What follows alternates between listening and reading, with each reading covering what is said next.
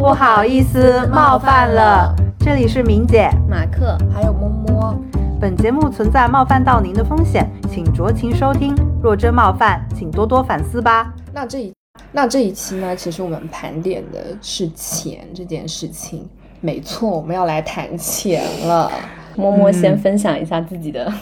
哦，好消息是的，就是在录制的当天呢，我收到了我人生第一个完整的十三薪，耶！然后这也是我就是工作这几年来第一次在年末的时候会有一种就是感觉自己手上有很充裕扎实的一笔现金流在手，嗯，这是我最近的一个就是近况更新，嗯嗯。那接下来就是要问大家一个就是非常核心的问题，是大家有在省钱吗？嗯。精神上在省，呃，可能会有一些下意识的省钱的动作，但是为了我的一些烧钱的爱好，我还是会毫不犹豫的花钱的，所以只能说是精神上。嗯，那马克呢？我是觉得答案 是比较肯定的，因为已经成为了自己的一个生活方式。嗯嗯，因为我们这里的话。马克也是省零比较久的，像我跟明姐的话，就处于精神省钱的状态，然后算是一种审视自己生活呃生活方式的一种怎么说呢？精神状态。嗯，我可能会回头去看这个月花了什么钱，但是不会说嗯评价一下，比如说这笔钱不该花，然后下个月要不这几个月多了，那下个月少花一点，这种好像间歇性的会有，但是实际上会不会去做，可能。嗯，就其实归根结底，我们好像对自己省钱这件事情还是蛮宽容的，嗯，就不会说就过得非常紧巴巴这样子啊。那说到这个，就我们来回忆一下自己在上海的第一份工作以及收入吧。嗯，我当我是在艺术行业从业，然后当时的月薪是五千块钱一个月，就是实拿税后五千块钱一个月，然后试用期的话是打了八折，就是四千块钱一个月。然后当时的状况是我从家里搬到上海，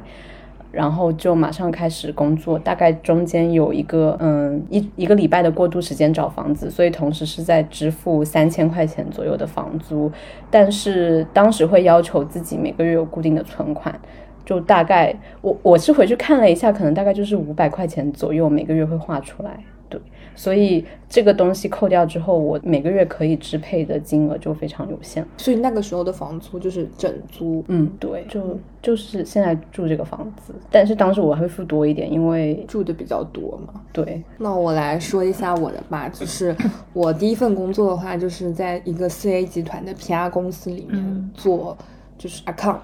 然后当时第一份工，其实大家的工资是还蛮公开的，就是税前六千，然后到手应该没记错的话就是四千九百五十块钱，然后没有十三薪，也没有奖金，因为我毕业之前就搬出了学校，然后在转正之后，其实又经历了一次搬家，但这个时候的房租就是由我。家人负担的，因为如果扣掉房租的话，我每个月就只剩下一到两百块钱。嗯，那明姐呢？呃，其实我们为什么会一直把省钱放在嘴上，就是因为我们三个都是沪漂，就是房租在我们生活中可能是一个必不可没错缺的一个花销。就扣除房租之后，我们的可支配收入可能会很少，所以我们可能都会更多的去讲省钱这个话题。但是比起马克和摸摸来说，其实我的起点还算比较高的。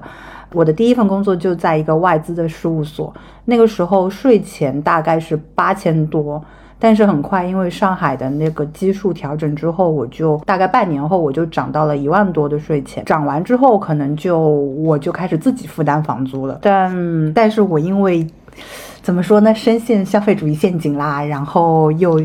就是一整入不敷出的状态，嗯，是最近才开始实现一个盈亏平衡，就是说我也没有信用卡的负债了，然后我每个月赚的钱可能就每个月都差不多花掉，但是我其实是花了很多我的存款，就因为我们我之前的工作会有很严重的垫钱文化，嗯，所以可能会导致我的现金流出现一些问题，嗯，然后又没有一个很好的一个金钱计划，导致我可能提前预先花出去的钱，可能在后期没有想过要去。补回去，所以我现在就是存款还没有花完，但是也在一个害怕没钱的状态中。嗯嗯，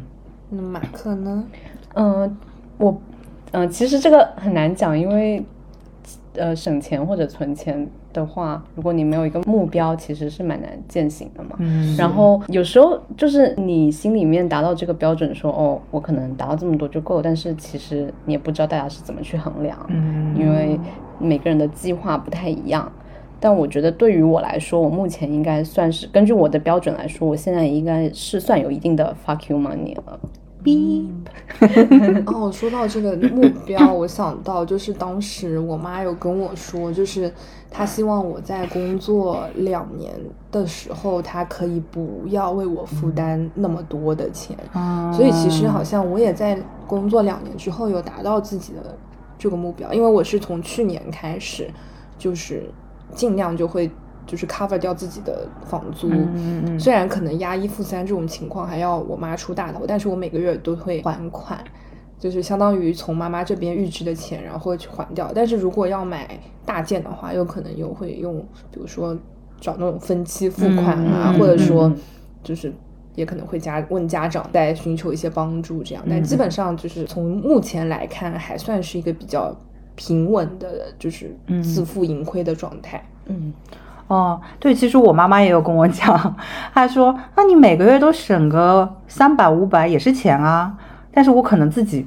就是如果我还没有摆正这个态度钱，我可能会就说三百五百，那要存多久才能存到一万块啊？嗯嗯那不就很久吗？那一万块钱在上海好像花花也很快，因为正好差不多工资嘛。可能就是因为我自己也没有摆正这个态度，所以这个情况就是没有办法得到改善。如果我能够真正意义上，如果从三年前的那一第一个月开始我就存五百，那可能但是六个五百也挺可观了。其实，那所以只是那种小目标还是蛮重要的。嗯尤其是我们在做这个播客，就是写笔记之前，我们有去搜一下上海的平均工资以及和最低工资标准，然后就发现其实就平均工资来说，我们的工资也没有那么高。嗯，我现在是低于它，低于现在的平均。但这个是税前吧？嗯对，我也觉得应该是税前，但也大差不差。像我税前也差不多，就只有这么多，嗯，嗯就是平均线上下。而且是这样。每年的基数都在调，哎，对，而且而且每年都在上涨哦，我在想，嗯哇，是谁在涨工资？应该是就是旱的旱死，涝的啊，涝，就是有钱的人更有钱，我们只是他们被平均了，我们被往往上带了。是这样，所以就是因为其实我们都不是在所谓的高薪行业工嗯，作，对，嗯，对，所以其实就省钱，因为他们虽然说什么省钱不如赚钱，就来钱嗯开源节流，对如果不能开源，就节流也比较有限嘛。对对，但是好像对我们来说，我们这一行也不能突然就暴富，嗯都是要靠勤勤恳恳工作，就是要干出来。像我们行业就是做副业，嗯哦嗯，我觉得我们可能对好，紧急检查，大家花在订阅上的钱有多少？为什么有人想要聊订阅上的钱？对，是因为，嗯，因为，因为其实大家都在说省钱，但是我觉得订阅这个东西就是自动扣款嘛，你可能都没有意识到，其实你每个月花在订阅上其实很很多钱。然后我这一次就认真的翻了我到底有花多少钱，嗯，然后就看你的清单吧。看一下我清单，就发现我其实花很多。Apple Music 上花十磅，因为我的账户是呃外区的，所以我现在还在花十磅。然后又在追星，所以有一个 idol 的泡泡有三磅，还好啦，比较节制，只追一个啊。所以他们然后我也有在运动，Class Pass 上面会花一些钱，可能大概三个月是有限期内大概是两千多人民币。哦，那还挺高的，有点像是、嗯因为它单节课其实有一百多的那种感觉，就但是因为我的工作没有办法很稳定的去一个地方所以这个只能说，如果报一个长期的可能会更花更多的钱。然后我有的时候每个月看书多一点，开微信读书，然后还有哔哩哔哩漫画。呃，微信读书的话应该是十九块钱一个月，然后哔哩哔哩漫画好像也是十九到二十左右吧。然后 Office 三六五的会员是大概一年有两百多，在淘宝买的。嗯嗯，总结下来，我就是很爱买正版货啊。嗯 呃，就是我感觉其实就是一种怕麻烦的感觉。如果我多找一点资源，嗯那可能会少花很多钱。那你的 Netflix 啊，我的 Netflix 也是淘宝买的，呃，可能我是合用，好像七十多三个月吧，嗯嗯，差不多。嗯，差不多。我突然想到还有一个订阅，应该是网费吧？就像水电一样是固定支出了，然后也是，也没有但办法不其实也算是订阅的一种，就跟我们用梯子，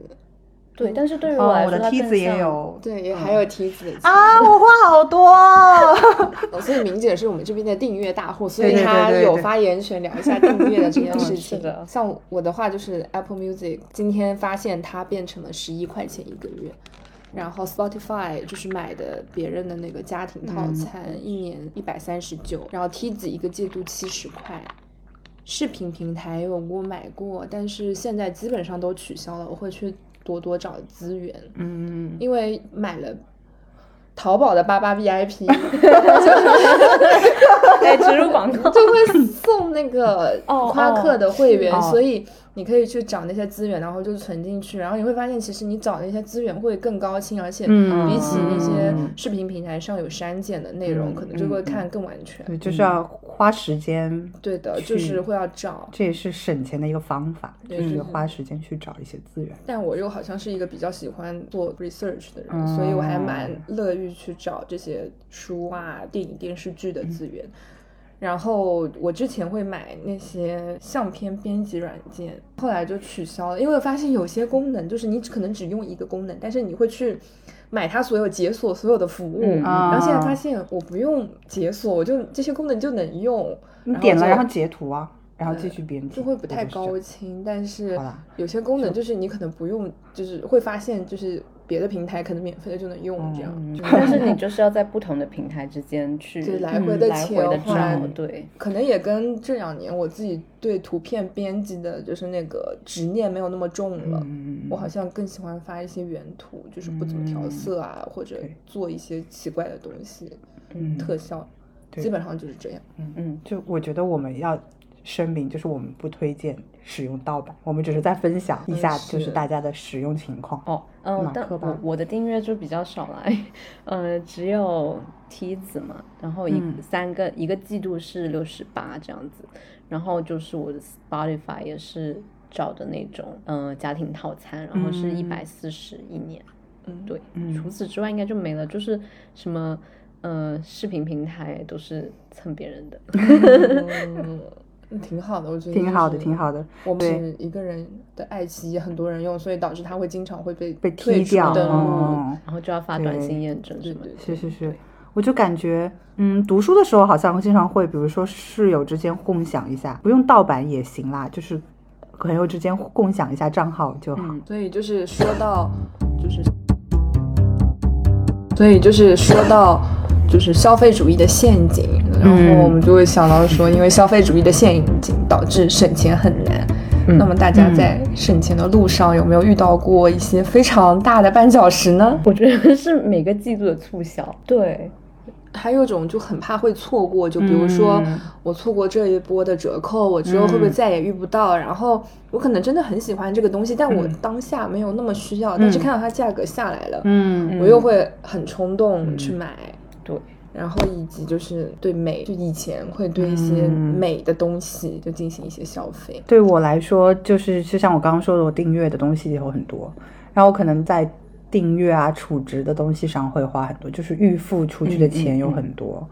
嗯 f r e e trial 就是免费试一个月之后忘记取消订阅了，导致我订了一整年的 Skillshare。嗯，对吧我也我也有过这种乌龙情况，对，对，但是其实你在当下，你其实可以写邮件给他们。虽然我续费了，但是我其实不想用，然后我也没有真的在用你们的东西，所以请你给我退费。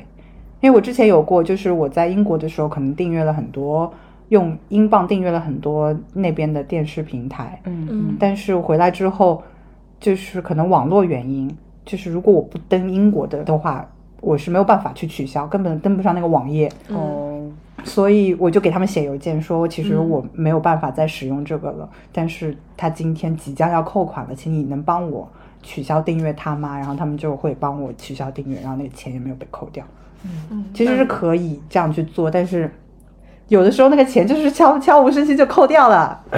然后对啊，有时候就是这个东西，它也不不广泛宣传，说你其实是可以作为消费者给自己嗯，把这个东西找回来的。嗯嗯，但是我之前在苹果店的时候，那个店员有跟我们讲，就是说你买那个 Apple Care，嗯嗯，你到了一年，嗯如果你没有用到它，你在订阅到的前一天退掉。他是会把那个钱钱这一笔钱都退给你。他说他也是当时上班的时候是一个忠实的顾客，告诉他这件事情，然后他才把这件事情告诉我们。就是这些漏洞，其实对，哦也不是漏洞，好像就是一个政策，只是大家都不知道。然后他又说，对，就会这样告诉我们，因为一般人就会说你要不要买这个 Apple Care，、嗯就是保障，但其实这个也相当于就是说你相当于预付一笔钱到这个地方，嗯嗯但是你只要记得这笔钱是可以退回来，没有用的。那你就可以用，如果有事了，那这个 Apple Care 就生效了；没事的话，嗯这个一千多块钱就会退给你。所以我觉得还是蛮不错的一个，就是温馨提示，嗯嗯就跟你那个嗯，就是订阅可以退，其实是一样的。嗯，对。然后像我之前不止没多久，稍微稳定下来之后，就去报了舞蹈教室。然后我们是几个同事一起去的嘛，然后又在公司旁边，就头疼脑热哦，就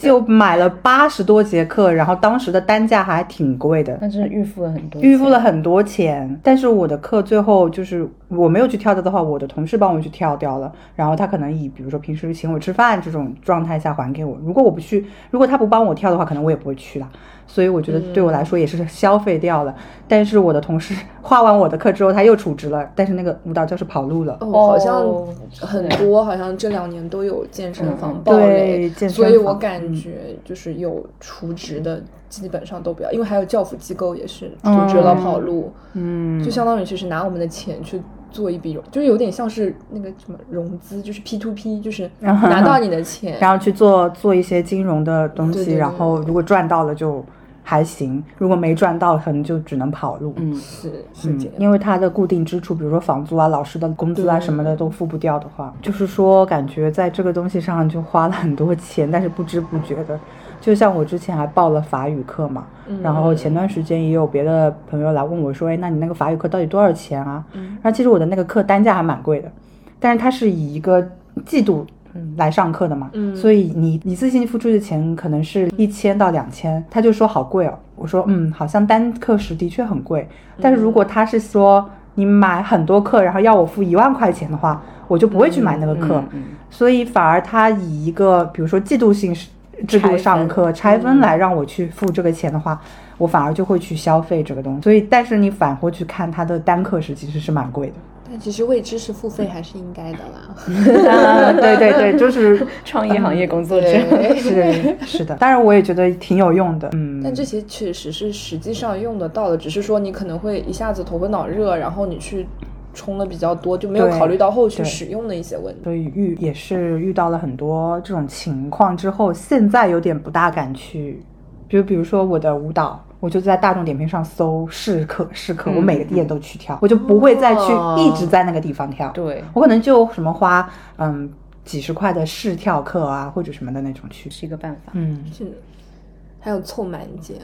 我想到前段时间，因为中国图书网它有一个九十九块十本书，还是多少钱多少本嗯书，但是你要在那个非常非常多的书海里面进行挑选十本，但实际上因为它符合条件的对书目非常没有这么多，对，而且尤其是就是好的出版社，它的书就会没有那么多。嗯，然后大概挑了一个下午，最后决定放弃了。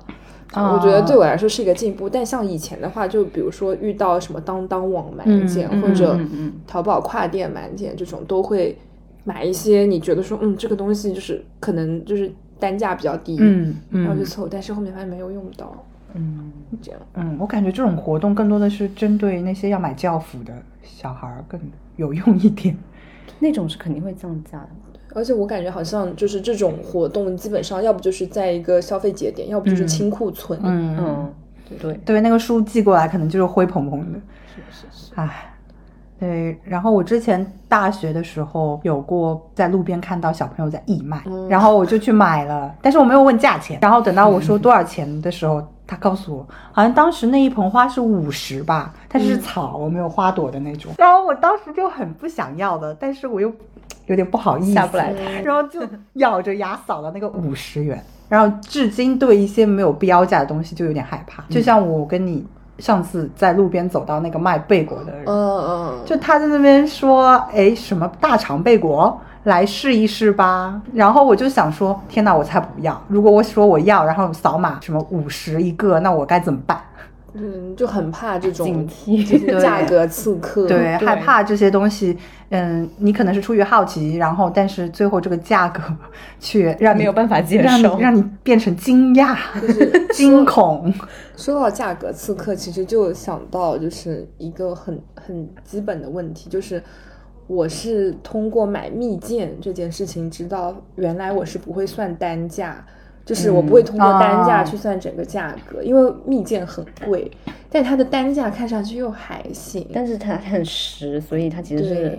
就跟。切糕一样吧。对，啊，切切糕也 是，错过那一波新闻热点了。哦，是是是，对，然后嗯也学，就是因为不会算单价这个东西，我感觉就会就不能像大人一样，就是学会那种精打细算，就去买比较便宜的东西。对，就是我自己对这种计量单位也是不熟的，就是五百克到底是多少？到底是就这个东西的五百克是我能够吃的很撑，甚至可以放很久了呢？还是说这个东西的五百克就是轻飘飘的一点点，嗯，就是嗯完全没有概念？但好像其实现在我对多少克也概念不大，可能一方面是因为我不太下厨房，嗯，就是比如说我在买菜，就是盒马或者别的，就是软件上叫菜，它都会说什么两百克，嗯，两百克，但是不会算。就比如说两百克的菜和两百克的肉，我不能精确的估算它能做多少的饭量，啊能做多少顿？对，这也是一个很大的问题。但是我想到现在双十一或者是淘宝那种满减，特别是那种护肤品，它都会帮你算得很清楚，就是你大概每个毫升到手价是多少，然后每一支到手是多少，然后等你花这个这个钱，等于说其实是买了几百毫升这样子，然后就是会，它还是会把这个很划算的这个面貌用这种数字化的方式呈现给你。拍一发四，啊、但是但是对我来说，比如说，嗯，他说你能花多少钱，相当于买多少毫升。可是我每次用多少毫升呢？对我来说，我能用多少次呢？这种数字，这对我来说是很虚的东西。我觉得就是他只是在用数字堆叠，说，嗯哎呀，其实你很划算哎，亲爱的。但是对我来说，如果我要这个东西，我就不会想，就是说我其实花这个钱，我买了多少毫升。嗯，对我来说最直观的就是拍一发四，或者就是我我想要知道我花这个钱能到底拿到几份东西，啊而不是说我这个啊单价多少钱。我觉得单价是没有什么对。参考性的，你越低，那我五毫升我就用个我五克。两次啊。对对对，嗯。就很多人都说哇，这个东西很便宜，然后买回家发现就很小的一个东西，可能就是试用装，所以才会便宜。而且越贵的那些护肤品，它都会就是毫升数越少，它可能瓶子很大，很但是就十五毫升，我的妈呀，就是那种精华。是的，是的，精华都只有十五毫升，我想十五毫升可可可不会按十五下就没了吧？十五毫升的眼霜可以用大概快一年。因为眼霜比较耐用，眼霜只有这儿就是啊一点点眼霜又不是这 但儿。防晒这种就会比较，但是有时候是会算单价，比如说在就是同等的防晒推荐的时候，嗯你就会把不同的牌子哦算一下，对对对这样就因为要日常用的东西，我感觉这种是有用。但是如果你只是单纯的一个电商节告诉我这个每毫升只要多少多少钱，嗯我觉得是好像没有什么。对，而且它如果那个毫升，那就是单毫升的单价便宜，但是它东西多。比如说一套什么大套装，一套七百一套大套装，然后你会发现没有用。所以我们这次双十一的时候，摸摸就带着我们审了一下。对，哎就是它拍一发三，哎，对对对，然后那我们个到现在包装都没拆。哇，我已经用过了哦。我用过，但是有点干，有点紧，就是就是冬天对我来说，我不是很想用这种。对，所以就是鸳鸯手糊的那种，嗯这也不是。就我觉得还这种情况下，反而是跟别人一起凑单会比较好，因为你不确定这个东西买的在这个时间段嗯合不合适你嗯用。所以组团一起，就是想所谓的团购，可能还是有一定省钱的。对嗯。对，关于学不会像大人这么精打细算买东西，嗯。嗯，但是你们会觉得，就是不管你买什么东西，进行什么样的消费，然后到家长面前，永远都会觉得是你花了冤枉钱吗？我妈其实还好，我妈是一个有时候花钱有点不那么中国，因为我感觉好像我们家长会那么精打细算，一个方面是他们是从那个粮票，嗯。那个时候成长过来的，他们当时一份粮票可能要家里人吃，就要这样精打细算嘛。嗯然后所以很多家长就会算得很清，就是我今天这个钱花多少，那个花多少。但我妈在有时候，比如说出去玩的时候，就我会跟她说，就是不要花冤枉钱。嗯我说这个是就是我们出去旅游，就是泉州，她想去吃一个融合菜，我说这个价格应该虚高。我说在泉州就是应该不会去吃这 么对这么精致的菜。她说没有关系，来都来了。她说既然出来玩，就不要想就是省钱这种东西。但她也不是一个日常生活情境吧？嗯，但日常她好像也不太会说，他就比如说想买什么东西，他就会去买。因为我妈就是现在她的这个时间段，她可能跟以前不一样，嗯嗯。她现在就是以自己快乐消费为先。嗯但在我有限的记忆里面，我感觉我每次买东西，我都是回到家之后要跟我妈就是谎报价格，往低了报五折，五折谎报。然后我记得有一次我我回到家，然后我就很想吃那个麻辣烫，然后我就点了一个外卖，然后然后我就那边吃吃吃，然后我妈就在那边看着我，她说这一碗就这么一点东西，多少钱？然后我就很紧张，我就立刻说啊。呃，我我当时可能就是脑子一抽，忘记给他算，给他除以五，对 折然后除以二了，然后我就说啊，三十块钱，就是会一直说怎么怎么就这点东西超级贵，就是非常震惊。嗯，他会不会说三十块钱就我们家一周的伙食？但他不会这么说，但他只是会感叹说现在物价真的很高，然后对，就是其实钱能买到的东西就是更更少了。嗯有点像我妈会跟我外婆和我爸说，就比如说。我妈有时候跟我出去买衣服，然后我外婆就会出来，就因为我们住一起，我外婆就会说怎么买新衣服啊，商场里买的很贵吧，然后我妈就会乱报一个价格，然后有时求候生本能，对，然后跟我爸就会就是跟我会打招呼说你不要跟你爸说这个东西多少钱，嗯，他说不然他会觉得他的钱太好赚了 就是就是有这种会想要隐瞒消费的，对。这种情况还蛮多的，就是不同人的消费观念。对，但是我觉得对于我来说是有一个盲区，因为我好，我觉得我好像始终没办法理了解，就是什么东西是划算的，什么是性价比高，然后什么是什么东西你买到它是质量很好的。嗯就是我觉得我们现在面对的很多这种快消产品啊，或者是一些吃的喝的东西，它都是寿命比较短对，嗯使用的东西也是的，什么手机、电脑，它都没有以前那么耐用。对，对对，就是对我来说，我感觉就是独居在上海是一种成长的过程，然后这个过程中就是很难学到爸妈的那种精髓。我记得有一次我们不是聊，就是想要买羽绒被还是什么，哦哦，我们就是去逛街，然后他就说很冷，我说要要不要去买个羽绒被，然后我们就去那个无印良品看。对然后，然后看他说，然后我对这个这个羽绒被大概该多少钱，我也没有概念，。我也没有。然后他就跑回去问他妈妈，然后我妈就说是贵了。对，所以。哎，但其实无印良品这两年的价格有下来，它甚至有些东西其实是低于这个实际的价格，因为我记得羽绒被一床要一千多块钱，我也是这么记得的，但是它我但是我妈就说是贵了，是可以，就是比如说，嗯，当然因为可能是牌子货吧。牌子货，嗯或者说妈妈可以通过，就是我我们家在乡下嘛，嗯可能乡下的一些非贴标产品会便宜一哦对我点。我们我们家可能之前有买过，因为我我现在冬天用的就是一床一床羽绒被，然后我妈当时是说她通过某某阿姨，哎，是很划算的价格买到了，然后大概就是是。八九百块，她都会觉得还蛮划算了。嗯嗯，所以我觉得就是现在你也不知道，就是这个东西到底应该值多少钱。对。对，但是我妈就是说要看那个充绒量啊，或者什么克数，它其实还是有些参数，你要知道。参数。对对，所以我跟我妈说这个是什么，然后她就会问我是标，我就拍标签给他，他就会说是贵了。哦，那种包括其实是做服装的人，他们也会啊对也会衡量那个东西。我记得之前有人跟我说过，就是一个服装的单价可能是它就成本的三倍，嗯对但是一旦到了比如说奢侈品品牌或者别的，他们应该会累加很多附加的。哎，所以我们对这些东西划不划算、质量好不好这个认知，其实它还是需要靠很长时间的这种生活经验积累的。嗯对就像嗯，我从来我我没有办法衡量我买到的菜到底是便宜还是贵。如果我不是每天都去买这个菜的话，每天去菜市场逛去问，嗯你今天菜价对你今天买的多少钱，明天买多少钱，然后季节性它怎么变化，然后我就觉得其实省钱或者精打细算这件事情，它其实是很耗费时间成本的。就是你需要生活的经验经验去一点点累诉积，然后你还得记得，嗯 而且就是买多少件。对啊，而且如果就是你要上班，然后你平时还要去做一些采买这样的事情，就是你感觉好像刁兽难抵四四手真，就是需要变成一个蜈蚣，就是感觉是就是习得的这种生活经验，然后你要去运用它。但是如果你就算你每天就去，然后但是那个价格只是过了你的脑子，对，就是你要刻意的去问，然后去了解，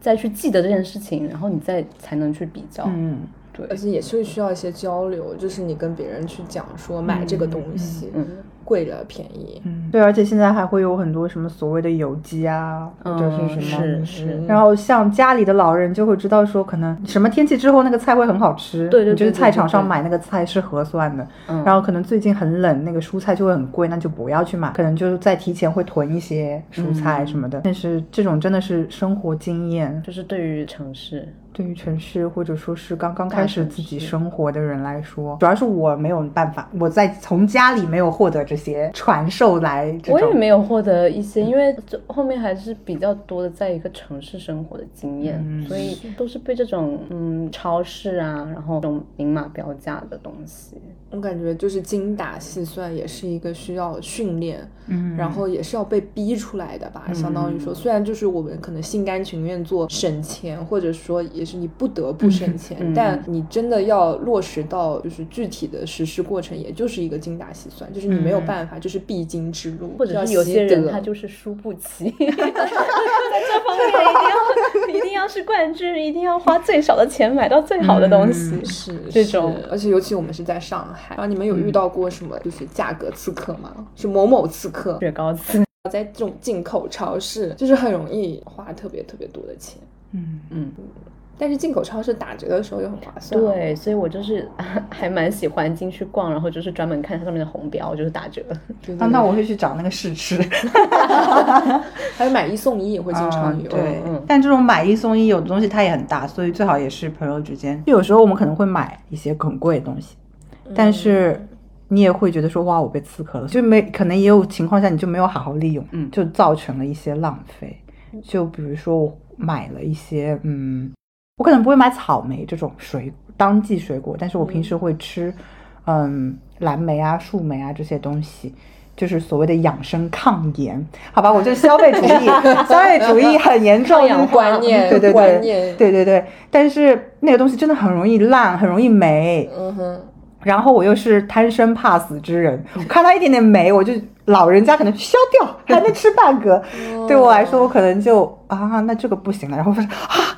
他们都带坏了，然后就可能比二十多块钱买一盒那种蓝莓，吃两个，吃了吃，你就勉强能吃几个，有的还是烂，真的很烂的，然后就只能丢掉。这种浪费的情况其实有时候会出现，因为我的那个冰箱也不是特别好。嗯，就是它的温度不是特别的均匀，嗯导致有有的时候那个莓果都冻起来了。那你就可以打成奶昔。但是你就要买一个打奶昔的东西，哦 所以我都会把它捣烂放在酸奶里面。如果我发现了的话，嗯如果我没有发现的话，我就直接拿出来，可能就带去公司，但是在路上可能化掉了，然后就烂掉了。哦就是完，哦就是它烂掉了那个之后，你就完全没有办法下口了。所以这种情况的浪费也挺多。虽然你可能花了还不少的钱，然后你想好好利用它，就是让它物有所值的时刻，却没有办，却没想到还是形成了一些浪费。水果这个事情，我记得我刚嗯我跟明姐是独居，所以其实我觉得浪费这件，就是在菜水果上面浪费的情况可能会频次更多一一点。点嗯因为有时候你就是也不是每天都能有时间做饭，嗯然后那个菜的，就是蔬菜有时候保鲜的时间又很快，然后我之前都是在那个软件上买嗯。水果的，所以有时候比如说叫了香蕉，它一大串，嗯。但是放哦。不久，所以就是我有一点就是，我是到今年才第一次在水果店里买水果，然后我发现水果店买水果其实比软件上要便宜。便宜很多，嗯，对。的确可以控制量，你甚至你买一个也行，对，然后你还可以一直跟他说少一点。嗯，对，而且就是感觉就是，其实就跟逛菜场是一样，就是你能控制那个量，但是因为我们要上班，所以这种采买的事情其实好像就是变得比较困难。嗯嗯，就如果不是嗯常规的，你有每周去购买的习惯的话，嗯就可能没有办法。所以也是要尽量的勤快一点，这样才能减少浪费。浪费就是总是会给我一种很难受的感觉。嗯，我就是我没有办法能讲出来它到底是为什么，但是这东西它如果不浪费了，我就会得到一种很开心、很释然的感觉。哦但是我每次就是把菜，就是因为有时候我真的是理菜的时候会拿比较多的菜出来，每次丢菜的时候是我觉得最就是最难难过的，嗯，包括就是去年就是封城的时候，嗯。然后就发那些菜，因为也不是一个人就一大箱，嗯。嗯。然后也一个是吃不过来，也有挑挑食嘛，嗯，然后你最后要拿那些去丢掉，你会觉得感觉就是在我的生活中充满了浪费。哦，就是、嗯用不到的。嗯，哦，对。嗯布袋布袋，嗯，对我我之前也是嗯布袋，因为我搬家的时候会理，就是大概理出来这么大一袋那种布袋，嗯各种各样布袋，但是你又没有办法控制，你在看到一些好的 slogan 的时候又买，比如说上周我又买了一个高知汉服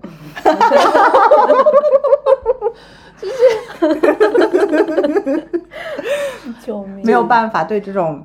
文化创意类的产品。但是我读到一个数据之后，就是如果你本你是本着环保要去买这个布袋的话，如果如果你这个布袋不用一百次以上，其实它还没有用一个塑料袋环保。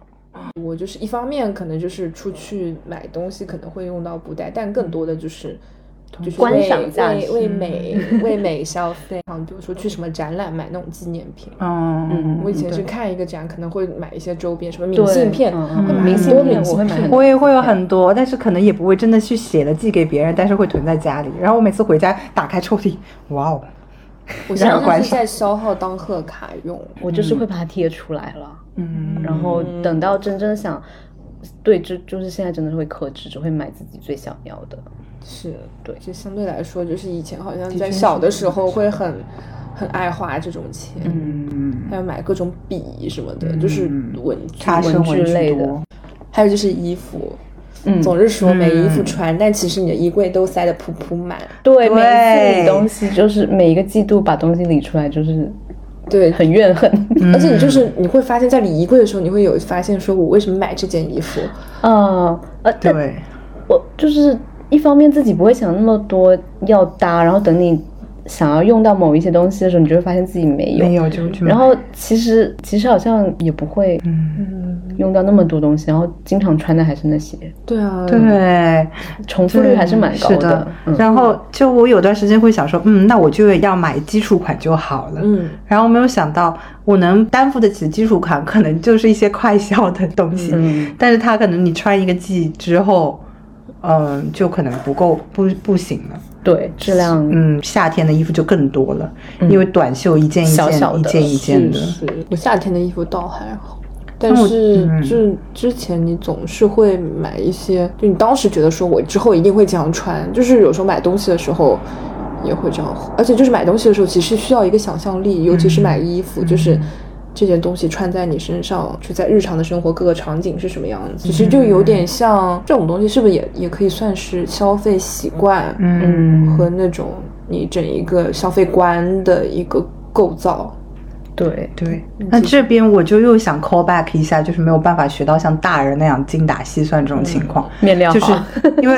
而且因为我运动，我妈妈也运动嘛，嗯。但是我妈妈是一个更厉害的，她可以跑半马那种。嗯嗯，但是我可能就是消费主义陷阱，白领专用的某些品牌，咱们就是说有好多件，但是妈妈可能就不会买这种，她可能会有自己的途径，可能一些某些运动的网站上去买，而且他一件衣服、一条裤子可能可以穿很久，嗯。嗯，可以就是穿到真的他不能再穿之后，他再会去买另一条，嗯，但对我来说，可能又出于我对一些运动时尚的追求，我可能就会买很多，但是我实际利用率可能还不如妈妈高。嗯。嗯，这种衣服也很多，我有一个小，说到妈妈的消费，就要聊金钱教育和消费习惯了。就是我想说，我妈妈很很懂金钱，但是她没有教育好我。是在我们所有人看来，妈妈都比我们就是更懂更懂得捏生钱活这件事情。难道就是我想说，难道就是我们没有超越的机会吗？还是但但我们没有任何要超越的野心？照理说，我们现在就是同年龄段来看，甚至可以说应该比我们爸妈那个时候条件要好一些。我也不知道具体怎么衡量这个东西，但是我觉得机会是更多的。但为什么这个经济状况就 没有说，嗯，像爸妈一样，可能存一点？你过存过一段时间，它就会有一段时间就开始慢慢好转起来了。当然跟物价上升有关系吧，就是那个年代的时候，各种物价还没有那么高。嗯，对，其实就是上海的货币。然后就像我家在乡下，其实对我来说，小时候如果在乡下的话，是可以一天都不花钱的。但是来了上海，我可能出去走两步，我去买一个什么冰淇淋就三十、四十、五十。所以，但呃，就是我小的时候，嗯，我甚至就是我爸妈也没有说你做家务就给你钱啊，零花钱什么的。就每因为我们家有一个零钱罐，就是平时家里的零钱就会放在里面。嗯，有我要用的话，我就自己去取，可能一块两块去买点零食啊，什么辣条啊之类的东西。嗯嗯，然后我自己想要的东西，其实我我爸妈在合理范围内也会就买给我。嗯嗯，当然我就小时候也没有特别贵重的娃娃或者什么，但是。如果就是可以买给我，他们也会买。嗯嗯，就是书啊、游戏啊、就是 CD 啊、碟片啊什么的都会买。所以对我来说，我可能没有，就是爸妈那个时候的家庭的经济状况也是还不错。嗯，所以家里人就可能就因此也没有建立好一个，比如说要怎样的一个消费观念。嗯，我我们家其实有点类似，因为我我小时候也是没有定额的零用钱，嗯，然后我妈就是也是会有家里也是会有个零钱包，然后里面就是随时都会有钱，大大多多少少这样子都是可以自己去拿了，嗯，买想要买的东西，然后嗯，别的用钱方面好像也没有很多硬性的限制，不会，我不知道，我觉得难道是就是家长其实也很难拒绝吗？就是很宽容，对，算是比较宽。虽然一直被教育要什么少而精的消费啊什么，但是从到外面去读书，你就会发现，其实你的生活费总是会不够用。然后你问爸妈要，爸妈会说你一下，然后但是会还是会把钱给你。就是归根结底，我觉得是因为太宽松了。嗯，这个环境下可谈的空间很大。嗯，但是其实他们的理念就一直都会有一个，就是我妈那边就少而精，就包括之前说那个买。衣服嘛，嗯，他就会一直觉得说你少一点，然后但是可以买的好一点，嗯，就是胶囊衣柜吧，而且是那种，但是是好买的好一点，这个前面它是一一步一步来，对，然后它也是很大的一笔钱，你要先出出去，我感觉。但现在可能看就是就是你在这个阶段，你可能买的会是你相对来说就是不要一件一件买那么多，嗯，就会有这种概念。对我我觉得没有固定的金额。这个东西对我来说 就是一个很困难，对我来说就是一个我的行事方式就很。非常的困难，然后我就是要花很多很长时间去摸索，要怎么去克制嗯自己的一些消费习惯跟一些欲望。对，嗯，我想到了，就是之前我帮我的同事考试，然后就是一个很需要就是线上对答案的那种，只要选答案，它里面有个消费行为学，里面有讲你的血型其实是跟你的消费习惯会有一定挂钩。比如说有没有一点迷信在里面？就是就我当时在我们那个群里有说，就是什么 B 型血还是 O 型血，就是我具体不记得哪个血型了。是可能更容易冲动消费或者怎么样，所以我就在想到，就说就是冲动消费，或者说你有点不太瞻前顾后的消费模式，会不会是与遗传？因为我想到我爸有一方面的，就我爸就是有一点嘛，我觉得。但我爸爸也是啊，就是以前没有移动消费的时候，我移动支付的时候，我爸可能就这样，因为他可能就是家庭经济是掌握在我妈那儿的。嗯。但是现在有了移移动消费之后，我爸爸可能有的时候收到一些钱，就自己在自己的就是手机里面花掉，然后他就会花掉，他就是看抖音、玩游戏跳出来的广告。就买那些没用的东西。对于我来说，就我觉得我我妈是因为受到了那个信用卡这个出现的影响还蛮深的。就是你只是看到一个数字的话，你没有那种具体把这个纸币钞票拿出去付掉，然后你只是看到一个卡一个数字，然后你现在又不用还上，你可能等到后面下个月什么的再还，然后就很容易发爆卡，就是会陷入一个不太好的这种循环里面。所以我其实我就是蛮警惕的，直到现在我没有过信用卡。卡。我也我也没有信用卡，但是我有花呗一样的。我之前有想过一个，就是你说到这个，就是我们没有不太用纸币的。我觉得其实蛮吓人的，因为自从换了线上支付之后，我不太，我觉得大家对数字没有那么敏感。嗯，就是你的钱只是一个数字，嗯对，然后但你没有那种实打实的，就是知道这一叠是多少钱比钱。如说一千块是十张纸币哦。对，就就好像我们赚的钱，其实可能就是虚空一场，就是哪一天这个崩塌呸 对对对，嗯，呸呸呸！但是所以其实我也有看到一些人存钱是存现金。哦我要讲我爸的遗传的故事了吗？你可以讲，就是在上个世纪，因为比较会，就是比较会赚的时候，可能基因使然哈，然后也比较会什么时候比较会上赚个？世纪 哦，然后那个时候就是我们家有一套，就是当时搬家之前还一直在的那个音响。嗯，那时候我妈就是我有印象的时候，我妈就跟我说这个东西很贵，是你爸超前消费消费买来的。那个时候八百多九百多块钱，他还会去借了一点钱买。嗯那虽然他后面还上了，但是当时就是让全家人都很生气的一个开销，就相当于他把所有的工资就投到这个上面，嗯，就很吓人。爸爸的耿耿于怀的消费，那摸摸有没有一些耿耿于怀的消费呢？近近两年吧。其实我前两天跟我朋友聊天的时候，他会觉得好像我没有怎么买东西，只是我相对来说 这一年就是没有买大件，对他来说，哦就比如说就是大几千或者什么上万的，这个好像真的没有，因为我觉得我们有一笔房租的开销之后，然后又开始自己负担生活以后，嗯。你其实好像在可支配的钱这边有又比较有限。我前两年就是会比较多花在香水上面。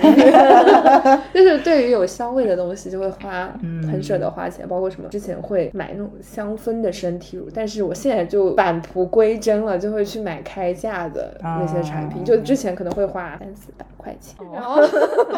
这 就是去买一个很快就用完，那个就这么小一瓶，然后那种。哦那会很香吗？就是我被我被吸引了哦。就是你你的被窝是会香的，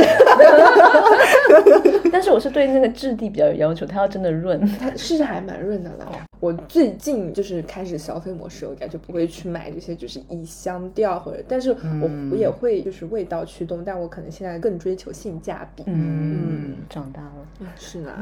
对，其实因为我们也是租房嘛，所以可能大件的东西真的是呃卖的很少。我买的当然也是经济原因导致。去年就是 Switch 嘛，但现在那你是去年刚买是？前年买，哦封城哦，封城期间买的。去年哦去年 Switch，但也只有一个游戏。其实我是一个而且还没有买完满一千小时。对不起，我插嘴了，你继续是说。盘点的，盘点的时候。因为你去年的时候就说要玩冒犯了，冒犯到我。对啊，就这个就 Switch 可能就变成了一种，就是放在家里你嗯，不用，就比如说你把它卖掉，你又舍不得，但是你又不会每天真的都去玩它一下、摸它一下。然后还有这点就是吸尘器，但摸摸就是在上海常住的话，其实这种家庭配件也吸尘器也不是很大了，还好。哦，我还有一个我会买 CD，我以前买很多，然后后来就再也不买了我。现在不敢买了哦。悔过了我之前搬家的时候是有一个箱子专门装着我的 CD 机和我的唱片。而且我之前上学的时候，我是我是会带着我的 CD 机去，然后我会有个 CD 的架碟包，会把我那一周想要好听的歌全部都带进去，然后就是这样翻页。的那个包。哦，我家也有以前。我好像今年唱片我就比较克制了，但以前的话，基本上每个月就都会买个两张。然后因为国际的唱片又会比较贵，而且它像是一个预付款，嗯就是你要等很久。哦，但是我现在可能不怎么会买 CD，因为我会我 CD 这个东西我就会想要去放它，但是我现在没有这个 player、去放它，我就会买的少。但是我会买黑胶，嗯，是的。就是作为一种收藏，就是黑胶对我来说完全是收藏，我就不会去听它。但是我觉得黑胶可能意义比 CD 要大一些，会吗？音质上就是没有那个播放器的话就，其实我游戏机我觉得我还行，因为我经常会玩一些游戏，嗯嗯嗯比如说我的东森就玩到了一千小时、啊，五百五十。啊，忘了忘了啊，sorry。但是游戏有很多是我买了很后悔的，因为其实我觉得我的就是我可能耿耿于怀的一些消费，其实都建立在我其实对我自己认识非常不清楚。哦，就是我其实是一个晕三 D 的人，但是我会经常去买那个塞尔达买我玩塞尔达，然后晕三 D，就是玩五分钟我就会立刻想去吐。然后我今年又非常野心的去买了 Splatoon，然后发现哦。首先它可平时它宣传的那个可以联网的那个东西。在在国内它没有东不能用，嗯。然后我自己可能也没有一个常规的一起玩的朋友，嗯。所以这个也是很亏，因为它毕竟也要蛮贵，两三百吧。嗯游戏也是比较，其实我觉得我很多浪费的这种行为、消费行为都建立在我对自己认识不清。嗯，然后我想讲到的也是跟这个相关，就是我比较耿耿于怀的浪费的消费，就感觉还是读书的时候跟着受到同伴影响，然后回去买了一些东西，然后实际上我并没有那么喜欢，但是也是出于对自身的认知不够清晰，嗯然后去进行这些消费，比如说包包什么的。就是，其实我真的没有那么爱用。然后后来发现，比如说你衣服口袋、裤子口袋可以装之后，以及就是移动支付更加流行、普遍之后，我发现我根本就不需要包包。嗯，但就会需要我好像布袋。但我好像还是会喜欢背包。我觉得这个可能我觉得跟流动性有关，也跟我就是可能读书最近这跟工作这段时间衔接，然后搬了很多次家有关系。因为就是会发现到每一次打包收拾行李，东西都会非常多，然后就会很懊悔为什么要买那么多东西，然后其实也没有用到，然后每次就是会。进行一番审视，说他我到底会不会带着他到我的下一个地方去？嗯。嗯，就是会经历一个很长、很痛苦的这种时间，面对每一个东西，对，嗯，所以我就觉得说，这个不要买、不要囤积那么多东西，实际上是对于未来自己的出行来说是一个比较加分，嗯。的事情。但好像我也没有什么特别囤的东西，除了书会买的之前比较多，但是最近也还好。我之前像在封城之前，我是一个没有任何囤积习惯的人，什么卫生纸，嗯，然后包括吃的东西，我都是不是一个会去囤的人，因为我知道我囤的的浪费可能性非常高。嗯虽然像洗衣液这种东西其实是必需品，但是我也不会去囤。嗯嗯，因为我觉得这种东西就是有需要就买，因为你一次一次性买东西越多，你会发现到后面其实好像也没有必要，嗯就是有多少买多少会比较好。而且你哪怕囤了很多，你可能有的时候看到，哎，这打折，哎，是不是可以买？你又会更买更多。对对，嗯，然后疫情期间就对。啊，就出掉。感觉感觉去年真的是让我们就是震惊，对，但是那个情况其实给我造成了一些不安全感，所以我现在还会买很多的水在家里面。哦。哦，我。嗯，那么在上海生活的我们，最近有没有一些省钱的小技巧和一些省钱的高光时刻？分享一下？呃，你的这个听起来打车你有，听起来你有。哦，这是在没有搬家之前，但是最近也有一次，就是三十五块钱的次，对，嗯嗯就是嗯、呃当时住的比较远，然后嗯晚上叫车要等了很久，但是滴滴会有一个超时赔付或者超时礼券，就是超过那个时间，他会给你三十五块钱的打车券，这样子你回家就不用钱了。然后前段时间我也用过一次，因为那天就是很冷又加班，然后又有下雨，嗯，然后我就一直在等，一直没有没有车，然后最后专车到家，哇哦。嗯，付了六块。所以现在还有这个活动，对我来说，我现在没有。我现在省钱的办法就是回到乡村，就哦回到乡下，因为在上海而且就很奇怪，我出去之后，我那个钱包里的钱它就会咦飞走。我感觉我这两年好像就是属于我出去可以不花钱，就我可以单纯的是去走一走，对，下次可以挑战一下我，们走一天看谁花钱是吧？看谁花钱最多。好严谨。我想说啊，不，主要是主要是你有时候出门你会觉得是自己需要一个目的，嗯比如说我去买一个咖啡，或者是某一个地方逛一下，然后肯定是有时候就是抱着一个消费的目的去走一下，嗯，对也。是有这个，但这个挑战还蛮有趣的，我们应该就是要下可以次试试看试下，试一下对就是作为这一期节目的一个后续，看看，就是说哦我们都聊了省钱这么久，到底有没有省钱的觉悟啊？但我现在可能会有一些别的小习惯，就比如说我以前会买鲜花，就是没有根的那种，可能先活一周到两周的那些嗯很漂亮的东西，但我现在可能就不会去买了，因为其实鲜花也不便宜。嗯嗯，然后就我因为我在在家的时间也不是特别久。就像我现在可能不是经常出差，但我以前的工作经常出差。我可能周末的时候买的花，我等到我出差回来，它已经去世，所以我现在就不买花了。我现在也学会了，就是在日历上标出我要取消订阅那些免费试用一个月的东西，或者说，比如说有些东西，他说你是。如这些习惯可能是因为我之前有裸辞过一段时间，嗯，然后就是体会到，如果没有就是一下子没有经济来源之后，那我必须要节流的时候，但是房租又成为了我必须要支出的一个部分的时候，我只有那些钱了，我该怎么做？所以对我来说很悲伤，但是 我唯一就是用钱最少的时刻。就在这两个节点，一个就是我没有收入来源的时候，还有一个就是上海封城，我没有办法去消费的时候。所以我觉得我道阻且长吧，在省钱这件事情上，但是我精神上已经开始了，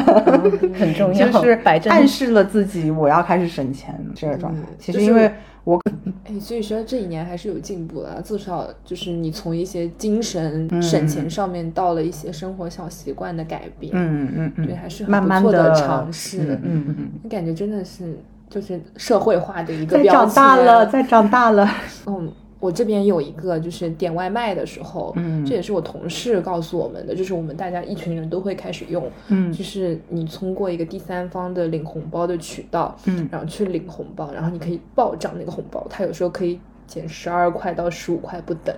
但是也要用。不同的店，但是我们可能就会去筛选，嗯，就是能用这个红包的店会去用一下。哦，然后这样子，我觉得会省下蛮多的钱的，嗯，对，但其实就是本身外外卖有时候的价格就有点虚高，嗯，再加上配送费啊什么的，对对对，然后还有就是我不知道你们有没有试过饿了么的拼团返现，因为我后来发现拼团返现是真的会把钱给你累积起来，等它累积到比如说你下一单点的外卖，比如说是二十块，嗯，你累积到的就是一点一点累积到。的钱，你有那个二十一块的余额的时候，他会问你要不要用那个余额 去抵扣。嗯，因为拼团它唯一的缺点是它可能会送的时间比较长。哦，但是对于我们这种就是有时候可能中午没有那么急着吃饭的人，其实这个拼团还是有用的，因为相对来说你也给骑士更多的时间。嗯，对我回去试试看。对，因为这个真的是一个，就是我感觉像是你在给自己就是省钱，然后。我的一个非常有钱的同事推荐我另一个也是类似于返现，要下载那个一淘，嗯嗯，然后一淘你通过一淘下单，你会发现有些能返很多钱，然后就它都会会累积到一百块的时候再去提现，就跟这个就是外卖支付，我完全没有耐心，十几块就提出来，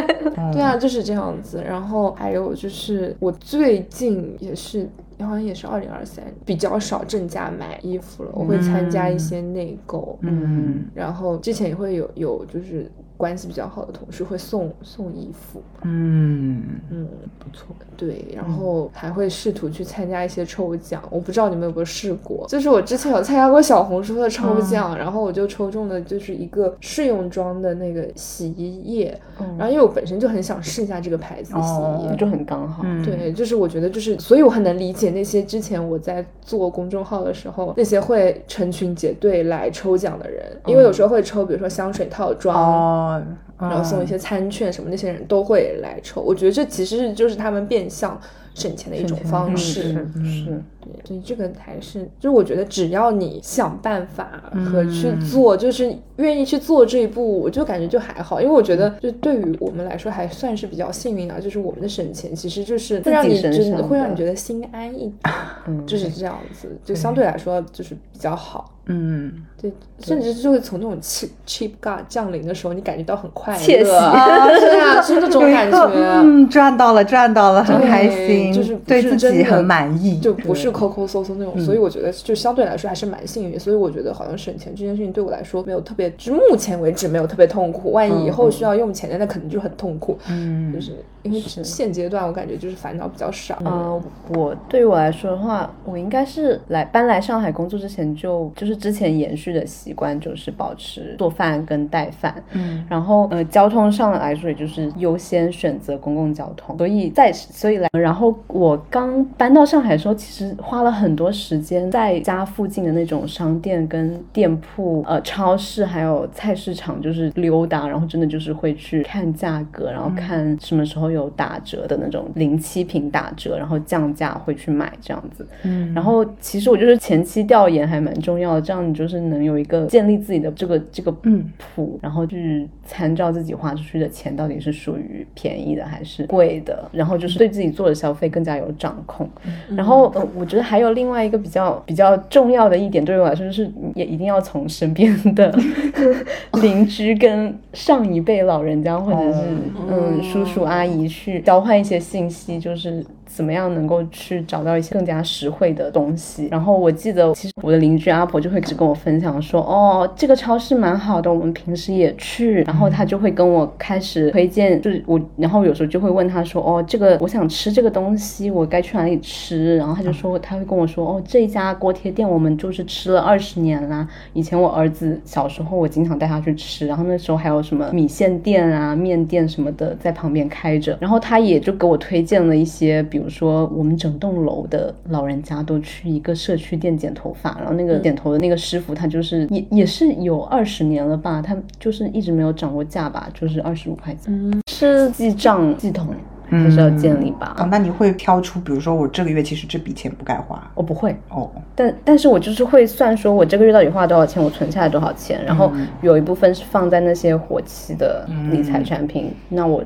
收入。总共加起来哦，又又有多少钱这样子？但我在以前收入很多的时候会有，但是我真的不会去分析我的支出，我只不过有一个这样的系统，然后每一周，比如说做一次录入消费的时候，就是会有一个这个具体的劳动。嗯，我这两这两天就在做我接下来计划计划经济对计划经济的表，然后我觉得其实做表也也要有一个自己的逻辑或者自己的一个东西。其实我觉得就是目前来看，我。对我自己二零二四的目标，也就是至少养成一个记账的习惯，因为我觉得其实是方便回过去看一下，你到底把钱放花在哪些地方。对，那我一般就是吃的上面，喝的上面，恩格尔系数极高，就我感觉大部分人都是这样子。对对啊，然后跟摸摸一样，就是会收到同事的衣服。其实我也有，就是朋友寄过来的闲置的衣服，他也不穿。然后就是你收到也会觉得真的蛮开心的。他就跟我说，你剪一剪，有没有什么能你喜欢的就留着，不喜欢的你就是再把它捐掉或者卖掉都可以。对，其实我觉得这种物物交换其实还蛮好的。嗯，是的，因为我好像看到说现在就小红书上面会有那种市集。嗯，之后如果有什么清理计划，也是可以去看一下，因为我觉得好像衣物的二手就是问。接下来这个问题，其实也就是之前有聊过的，就是省钱的目标哦，和一个对你的现在的生活方式产生了什么样的影响。我交白卷了这道题，就是我还是一个非常初级的选手，我可能就还要需要慢慢慢慢的先养成这个习惯，然后再告诉自己，因为我是一个屁人。对我来说，目标和计划是没有用的，全靠玄学，一定要在一个打折的时间，他就买了。对，所以听听你们的。其实我我我也没有什么实际的，就是省钱的，就是一个结果或者怎么样。但是对我来说，就是在一些生活方式上最明显的反馈就是。我学会了拒拒拒绝别人哦，这个很难。对，然后就比如说，因为我身边的人好像也有一些，就是大家现在会对自己的金钱经济状况就很坦诚，就是没钱就是没钱。其实不管不管是你收入多少，你都会说我没钱。但是就在拒绝这个上面，就是你会很直接，比如说，嗯，他们会问说你要玩剧本杀吗？会说多少？就是以前可能不太会这样子。然后包括一起去吃饭，会说我最近花钱比较多，我可能不想。吃特别贵的，或者是我想在比如说两百、一百之内 cover 掉固定见面的那个吃饭的钱。嗯，就大家会会这样子，就是会对一些就是可能不太需要的社交说不，或者或者说会说，那你要不要就来家里坐一下，或者说去走走散散步这样子？因为我觉得这个就是也可能跟我身边也有蛮多在省钱，或者是说不飘，对，就是会有一些金钱意识就比较强的朋友也会有关系。因为我还受朋友影响比较大，嗯，然后另外的话就是很想就是。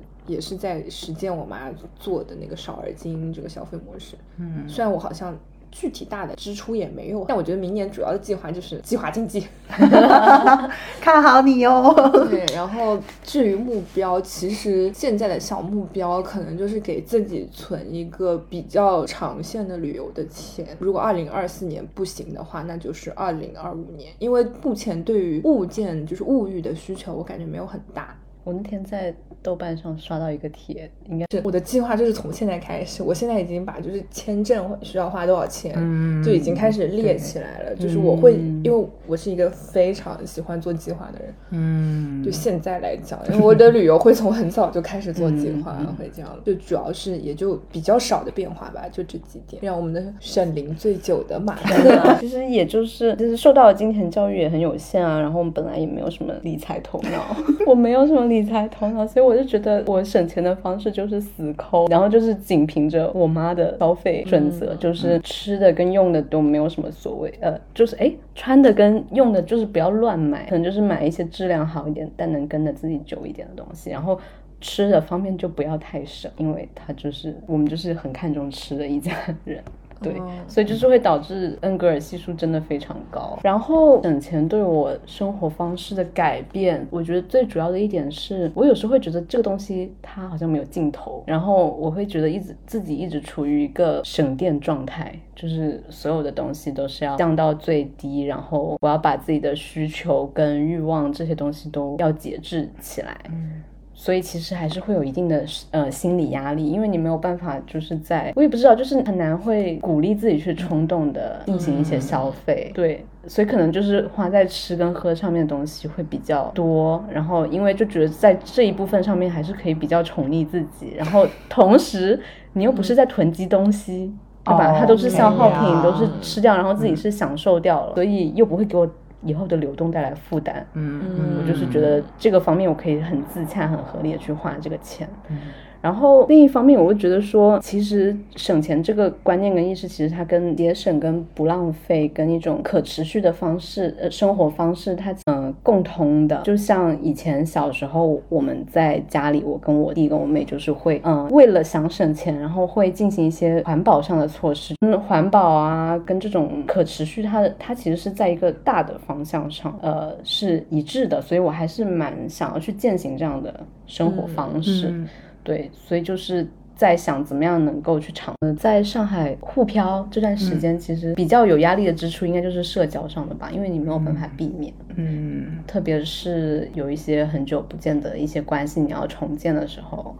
呃，就大家会在消费水平上不是很一致，然后有时候就是感觉自己其实收入没有那么多，可可。可支配的，嗯，这个额度没有这么高的时候，还要去兼容一些社交活动的时候，就会比较吃力，吃力。但是因为平时有节省，所以有时候就是觉得说，这个这个我是会预留出来的一个，就是省自己的生活上。但是跟朋友出去玩，就是不用节制，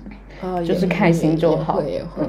对于我来说，我还有一点就是我没有去过地方，我还是想去看一下。嗯，就是比如说没有吃过的菜，然后大家可能就是提出一个什么意见，我就觉得当然就是好，我想去看一下。就，主要还是其实。归根结底，我们也没有很亏待自己，就是该去吃的地方还是会去吃，也会说去吃顿好的。嗯，就精神省钱人提问。那比如说像你会在这个月就会预留这一笔钱，但是如果这个月没有发生这个情况，那这笔钱就是省下来了。对，就是就是存到我的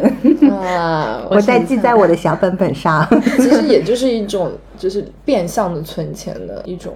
方式吧。嗯，是的，哎，这个我倒是从来没有会就是设想过我会有这样的社交。但主要是刚开始回来起薪很低的时候，还是蛮吃力的。嗯嗯，我感觉也可能是因为我也是从去年才开始负担自己的生活，就是对这些东西有一些细致的规划安排。感觉就是也需要过程，就是你扎扎实实自己一个人过生活之后。你会发现，好像要去计算的地方会很多。嗯，是的。然后，但哎，但是，嗯，我想说，是我改掉、消灭掉的 以前的爱好，就是我不爱逛商场。就是说到人，我们就要聊，就是有没有人，就是对你的省钱有比较大的影响。精神省钱法的明解没有。所以说明我身边就没有人在省钱。你是觉得没有人在省钱，还是没有人跟你聊省钱这件事情？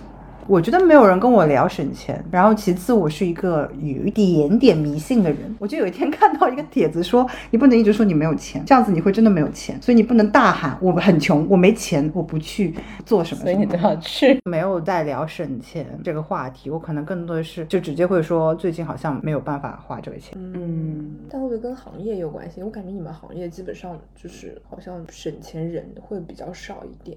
我觉得呃和行业甚至是公司性质也不一样，因为我现在在一个民，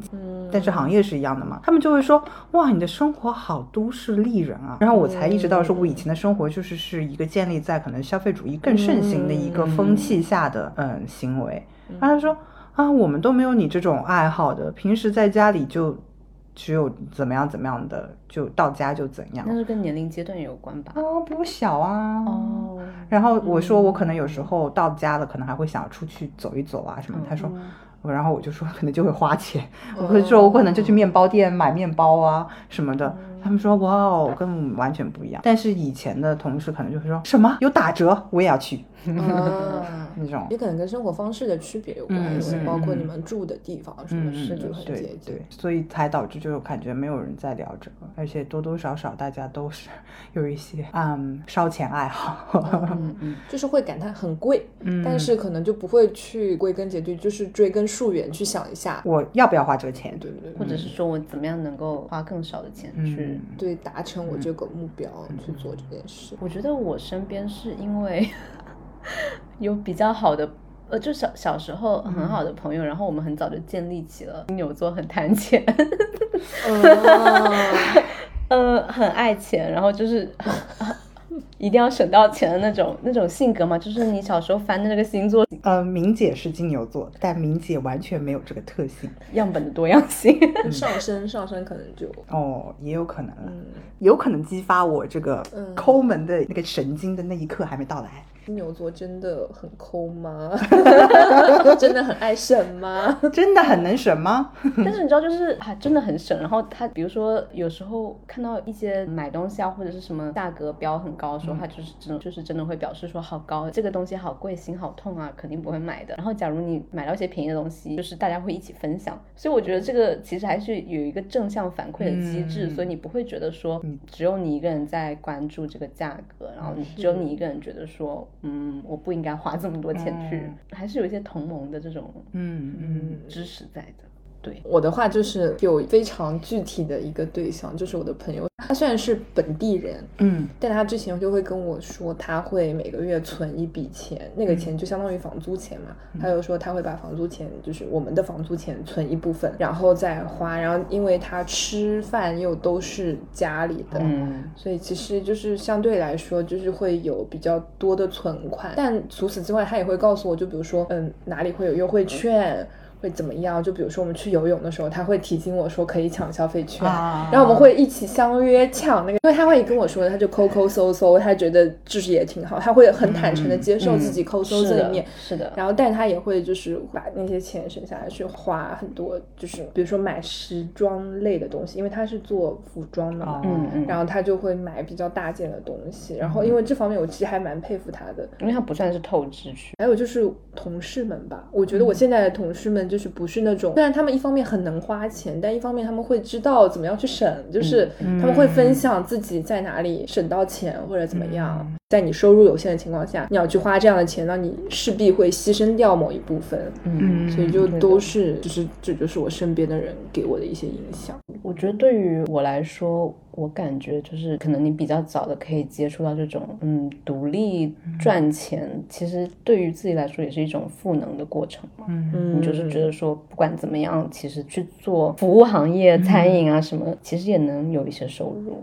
嗯，而且我当时是觉得。我就自从不问我妈要很多钱之后，我会发现我对我自己就是有那种感觉，我对我的生活会更有一些掌控权了。是的，就是也会更加就是理直气壮去表达一些。当时当时猫猫就是也是从爸妈给的钱里面就抠抠搜搜，就是这是我第一个第一笔攒的钱，抠出来的宠物，抠抠出来了两千六，获得了鳌拜，这是两千六。买到了猫猫，然后再花了一两千块钱买猫猫的东西。嗯。差不多就是这些问题。嗯，好啦，今天的节目就到这里啦，感谢大家的收听。大家可以在苹果播客、Spotify、小宇宙以及喜马拉雅找到我们。如果有任何意见和建议，欢迎大家的评论。拜拜，下次见，拜拜，下次见，拜拜。